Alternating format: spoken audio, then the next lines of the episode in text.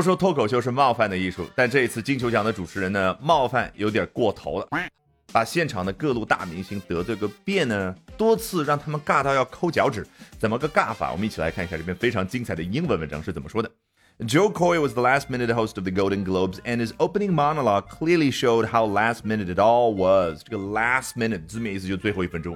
老外喜欢用这样的一个形容词呢，去表达很仓促、很紧急。果然，他说到了 Joe Coy 是最后一分钟被选定为金球奖的主持人，然后他开场的那个独白，就是用来暖场讲笑话的这个部分呢，充分表明了这是多么的仓促。How last minute it all was，这个 all 用来强调语气。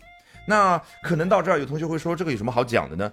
这里有一个非常容易忽略，但是极其重要的知识，那就是英文太喜欢用形容词加名词，而中文喜欢用副词去修饰动词。有同学听了原理物理的，我举一个简单的例子：我到街上，我接下来要随机找一个人聊天。你看，我是随机的去找，是副词修饰动词。英文呢，I'm going to talk to a random guy。我要去和一个随机的人聊天，形容词加名词。所以这个时候我们恍然大悟，英文它就喜欢这样去用。你一定要有这种思维方式。Coy's monologue was filled with cringe-worthy jokes about Barbie breasts and bitter jabs at a crowd that was audibly not on his wavelength。 这个人的开场白呢当中充满了各种各样的有关于芭比这个部位的一些笑话。Barbie is on a plastic doll with big boobies.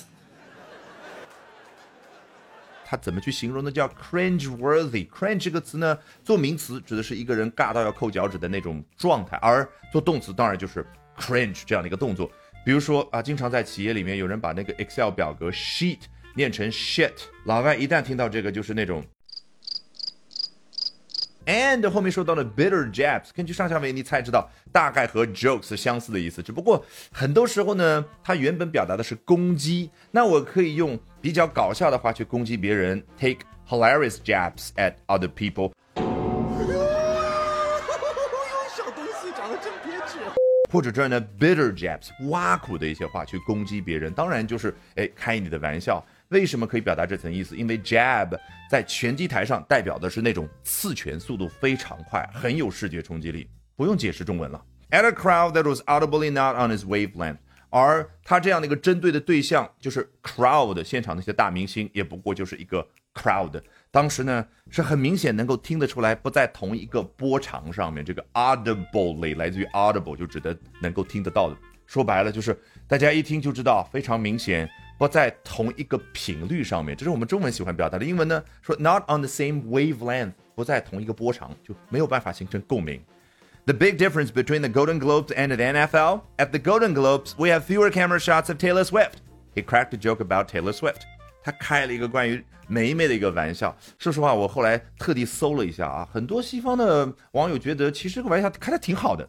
但是很显然啊，梅梅不是这个态度，什么态度？我们待会儿再看。那这个笑话的内容啊，说到金球奖和美国职业橄榄球比赛之间一个大的区别，就是在咱们金球奖这儿呢，我们关于梅梅的镜头的数量更少。哎，什么意思？在 NFL，毕竟梅梅最近谈了一个男朋友，她可是橄榄球比赛的一个主力队员。那么经常呢，只要梅梅去看，这个导播就会把镜头切向梅梅。但是梅梅有配合去笑吗？The singer pursed her lips as she stared unimpressed towards Coy before taking a telling sip of her drink. Purse 这个词，女同学应该非常熟悉，就是那个小小的手提包包。有没有留意过一个细节？往往这儿有一个设计，无论是一根带子还是各种各样的装饰，能够把一个敞开的口把它缩小。所以呢，真人真事儿啊，这个词就变成一个动词，能够表达一个人把这个嘴唇呐，只要能够把它紧起来。从松弛的状态变成紧的状态，就可以叫 purse one's lips。所以还真的很难和某一个啊具体的中文动词去对应。好，有了画面感。与此同时呢，she stared unimpressed，完全不被刚刚这样的一个笑话所影响，就是不觉得你这个笑话很搞笑。然后呢，直接盯着这个主持人看。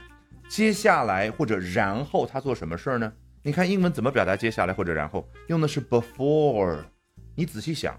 根本就不是在做什么什么之前，而是 before 相当于然后，然后他 taking a telling sip of a drink。这个 telling 来自于 tell，就这一口呢，能够说很多很多的信息含量，当然就是充分能够表明他究竟是什么态度，这样的一个画面，这样的一个意思。Alrighty，我是自学必做了十年同声传译的 Albert，学英文方法一定比努力更重要。那说起方法，不要忘了点视频下方的链接，预约接下来我早上七点钟的直播，咱们可要不见不散。好，最后按照我们的老习惯，咱们裸听一遍，试一下完全不一样的效果。Joe Coy was the last minute host of the Golden Globes, and his opening monologue clearly showed how last minute it all was. Coy's monologue was filled with cringe-worthy jokes about Barbie breasts and bitter jabs at a crowd that was audibly not on his wavelength.